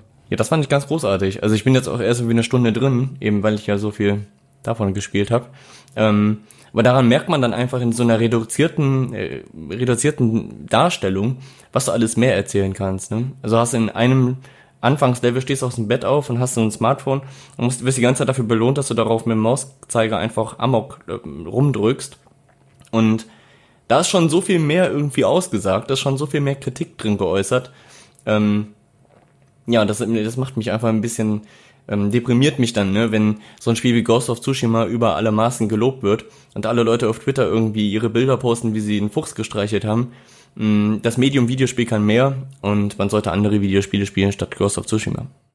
Ja, was ich mich vor allem frage, ist irgendwie, also das ist ja auch eine einfache Kritik, die man immer sagt, ne, klar, weil im Indie-Sektor ist natürlich auch mehr Raum für Experimente und so weiter, aber dass man mal was wirklich Neues sieht, so ja. im AAA-Sektor. Also mal wirklich eine neue Gameplay-Mechanik. Also es gab ja zum Beispiel dieses Spiel ähm, Return of the Obra Dinn, dieses mhm. Detektivspiel, wo man diese Morde auf dem Piratenschiff aufklären muss und sowas. Und da musste man ja wirklich detektivisch arbeiten. Also da musste man sich ja wirklich überlegen, okay, wie ist es dazu gekommen, wer ist der und so weiter und so fort. Und bei Witcher 3 ist es ja so, dass man einfach so eine blurry rote Vision ja. hat und einfach halt da X drückt und dann da lang läuft und dann da X drückt. Und dann denke ich immer so, also wenn das Spiel schön aussieht und die Musik toll ist und ich das Gefühl habe, ich spiele hier den Witcher, dann können scheinbar viele Leute darüber hinwegsehen, dass das aber keine Detektivarbeit ist, die man da macht. Denn was man eigentlich macht, ist den Stick drücken und halt X drücken so. Und dann hört man ja. sich halt an, was er sagt. Und natürlich wird einem was erzählt. Und wenn das toll ist, macht Spaß. Aber, aber das, was das abbilden soll, nämlich tatsächlich zu kombinieren und logisch zu überlegen, was hier passiert ist, das mache ich nicht. Das, das Spiel tut nur so, als würde ich das machen. Aber was ich mache, hat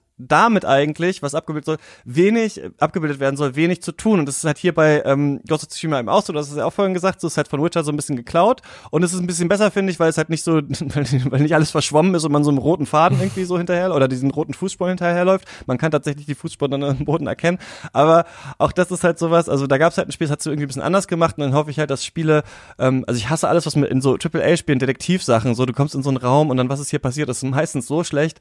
Und ähm, genau, das denke ich auch. Also ich wünschte mir halt sehr, dass irgendwelche AAA-Studios sich da mal ein paar äh, Scheiben von abschneiden und irgendwie mal ein bisschen was anders machen. Vielleicht kommt es ja auch noch mal irgendwann. Aber ähm, man ist es doch ein bisschen einfach leid, was man hier so äh, machen muss in diesen Spielen.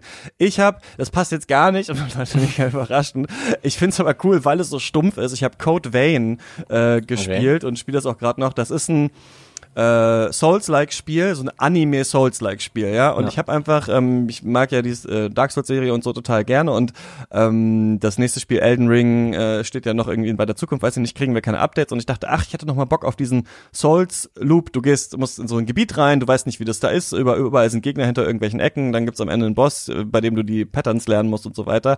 Und es ist halt super, also es sieht so schlecht, also es hat so eine Schönheit in seiner Anime-Hässlichkeit, finde ich irgendwie, diese Gebiete Gebiete, so dass das so einen ganz eigenen, sehr komischen Charme hat und es lassen sich Gott sei Dank alle Zwischensequenzen wegklicken. Also ich habe keine Ahnung, was die Handlung von dem Spiel ist, aber es hat mir äh, Spaß gemacht, aber glaube ich auf so eine stumpfe Art, wie Leuten dann anderen Leuten Spaß macht, ähm, bei Ghost of Tsushima die ganze Map zu klären. Also hier widerspreche ich mir so ein bisschen. Ja, natürlich kann man auch Spiele einfach so ein bisschen zum Zeitvertreib spielen. Das ähm, fand ich da ganz cool, weil diese Grundthematik, dass man sich ein Gebiet erschließen muss und herausfinden muss, ja auch ein bisschen logisch, wie ist das aufgebaut, wie funktioniert das, wo muss man langgehen und sowas kann man da machen. Aber ich, es ist kein gutes Spiel, aber es ist irgendwie, weiß ich auch nicht, ich finde es ganz witzig in seiner also wie man merkt halt, dass es einfach Demon Souls in schlecht einfach ist und irgendwie habe ich da Spaß daran, das zu spielen. Ein paar andere Sachen kampfmäßig macht es auch ein bisschen anders, aber ja, ähm, fand ich ganz, fand ich ganz in Ordnung. Ähm, alles klar. Ich, dann haben wir ganz kurz ich, noch äh, zum, ja. ähm, zu dieser Kritik und auch ja, die nachvollziehbar ist, dass man dann halt denken kann, wenn man das jetzt hier so alles hört und wie man, also man kann den Vorwurf zum Beispiel nicht nachvollziehen, dass es faschistisch sein soll, ähm, dann kann ich das erstmal, das kann ich dann nachvollziehen und auch verstehen, dass man dafür jetzt irgendwie gerade nicht empfänglich ist, wenn man irgendwie acht Stunden gearbeitet hat und denkt sich, so jetzt habe ich noch zwei Stunden was im Haushalt gemacht und diese ganzen Dinge und will mich jetzt zwei Stunden hinsetzen und einfach entspannen dann ist das ähm, ein nachvollziehbares Motiv, eben so ein Spiel zu spielen. Was ich meine mit so einem Plädoyer für eben diese Indie-Spiele, beziehungsweise Spiele, die irgendwas tatsächlich bieten auf der spielmechanischen Ebene und einen auch als Spieler ein bisschen herausfordern, ist halt, dass die Auseinandersetzung damit dann mehr Spaß macht. Also auch wenn man nur ein sehr begrenztes Zeitfenster hat. Wenn man Spiele wie Hotline Miami spielt oder Superhot oder also es geht ziemlich lang die Liste, Inside, Limbo, die sind ja alle nicht lang und die passen auch in so ein Zeitfenster rein. Spiele wie Ghost of Tsushima, diese Triple, Gay, äh, Triple A Spiele, ähm, äh, die die nutzen eben dieses Zeitfenster nicht so besonders gut. Und wenn man das macht, dann ist es halt irgendwie wie vom Netflix schauen, ähm, einpennen, äh, man hat dann doch nichts gewonnen. Und das, das ist einfach nur so zur Begründung meiner Meinung. Und ähm, genau. Ja, und was diese Spiele natürlich ähm, haben, was natürlich die anderen Spiele nicht haben, und das wollen eben viele Leute, ist dieses Verlieren in einer großen Welt, etwas ganz lange spielen, eine epische Geschichte erzählt bekommen und so weiter. Und natürlich kann man nachvollziehen, dass Leute daran Interesse haben. Ich denke nur, dass die Videospielkritik halt auch versuchen sollte, sich wirklich mit dem, was in den Spielen passiert, äh, kritisch auseinanderzusetzen. Denn wenn wir die Kritik halt nur auf diesen Faktor hin machen? Also ist das irgendwie cool? Kann man das, nachdem man von der Arbeit kommt, halt ein bisschen zocken und es nervt nicht so total?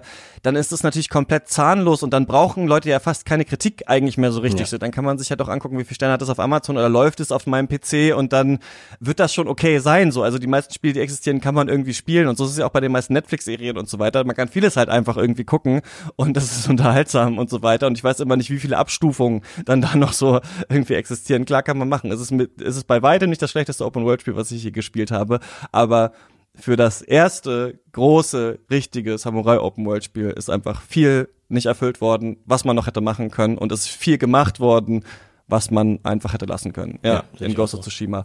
Ähm, Genau, das ist unsere Meinung äh, zu dem Spiel. Schreibt uns äh, gerne eure und ähm, das war's mit dieser Folge Cutscenes. Und ich tippe mal, die nächste, die wir machen, ist dann wahrscheinlich erst im November zu Cyberpunk müssen wir mal schauen. Ich weiß nicht, sonst kommt, glaube ich, jetzt nichts so, was ich jetzt so für super relevant halte. Wobei man natürlich auch mal, wenn wir jetzt ein doch, wenn wir jetzt mal ein super gutes Indie-Spiel so entdecken oder sowas, das besprechenswert ist, weil es auch ähm, viel Inhalt hat, über den man reden kann, dann würden wir auch nochmal eine Folge machen. Aber ähm, genau. Wir hören uns dann wieder. Ihr könnt SS Akimbo abonnieren, Florians YouTube-Kanal, das neue Video zu Ghost of Tsushima anschauen und wir hören uns hier nächste Woche wieder bei Katz, sprechen mit Christian Baron und Ole Nimon über der letzte Mieter, Gentrifizierung und Klassenkampf mit den zwei größten Klassenkämpfer von Twitter. Nein, aber auf jeden Fall welchen, die auch an diesem Thema interessiert sind. Äh, danke Florian, mach's gut. Ja, gerne. Tschüss. Und ihr, ähm, was sage ich jetzt hier? Ach ja, viel Spaß beim Spielen. Bis dann, ciao.